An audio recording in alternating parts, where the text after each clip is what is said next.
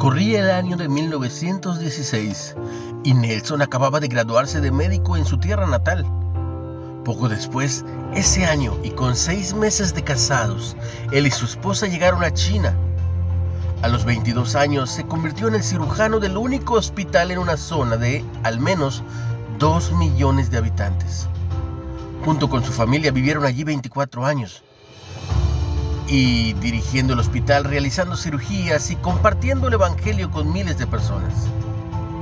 Anteriormente llamado Diablo extranjero, porque desconfiaban de los foráneos, Nelson Bell llegó a ser conocido y reconocido como la campana, o sea, Bell en inglés, que ama al pueblo chino.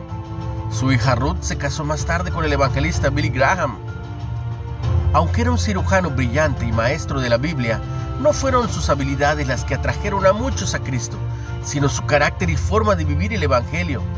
En su carta a Tito, el joven líder que se ocupaba de la iglesia en Creta, Pablo dijo que vivir como Cristo es crucial porque adorna el Evangelio y lo hace atractivo. Velo en Tito 2.10.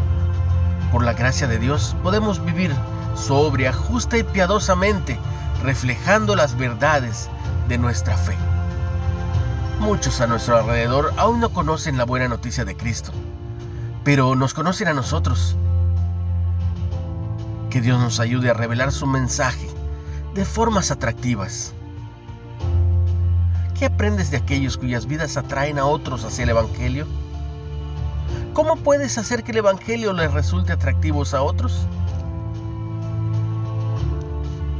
Vívelo. No leas nada más compártelo. Recibe mucha bendición. En el nombre de Jesús.